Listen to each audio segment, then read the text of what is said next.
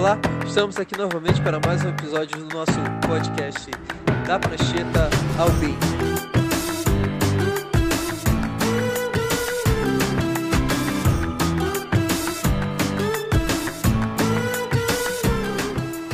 Bom, eu sou o Arthur Marins, o cara vidrado em tecnologia e gestão empresarial, e hoje o tema do nosso podcast é O BIM não é Habit. Mais uma vez, minha parceira de negócio, que inclusive tem a formação na área, é, para falar com propriedade sobre o assunto, é Rosângela. Olá, pessoal. Eu sou Rosângela Bertoloso, arquiteta e urbanista.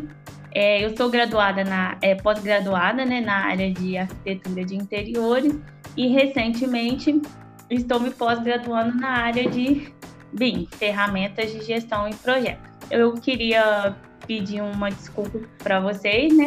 No nosso primeiro episódio de podcast, eu dei uma informação errada sobre o desenho no AutoCAD 2D. Eu disse que era paramétrico, não é paramétrico, é planimétrico, que seria o desenho 2D.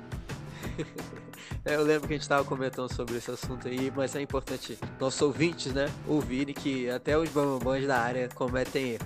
Vamos lá, então a gente confunde o BIM como se ele fosse um software, mas só que realmente está errado falar dessa forma. Me fala por que, que esse comparativo é feito de forma incorreta. Então, Arthur, o que acontece? É, muitas pessoas eles associam né, o Revit ao BIM, mas o que acontece é que o Revit é um software e o BIM é uma metodologia. Então, existem mais de 200 softwares BIM.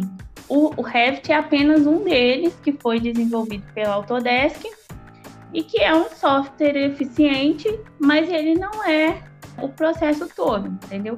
O BIM hoje, ele requer mudança de fluxo de trabalho de projetos, experiência em obra e projeto. E o Revit é apenas um software, né? precisa de uma capacitação para você estar tá podendo operar o software e ele não atua na, em todas as vertentes do BIM. O BIM hoje vai até o 7D e o Revit ele para no 3D. Então, existem ferramentas para estar tá complementando o processo. Então, calma aí, deixa eu ver se eu entendi. Se a gente está falando que o, o Revit ele é mais uma complementação do que uma substituição do BIM. Isso. O Revit hoje ele é um dos softwares é utilizado no processo BIM. Então, dependendo do seu nicho de atuação, você vai pegar, vai escolher os softwares que vão te atender no processo e o Revit é apenas um deles. Ele é processo do BIM, né? Ele complementa a metodologia.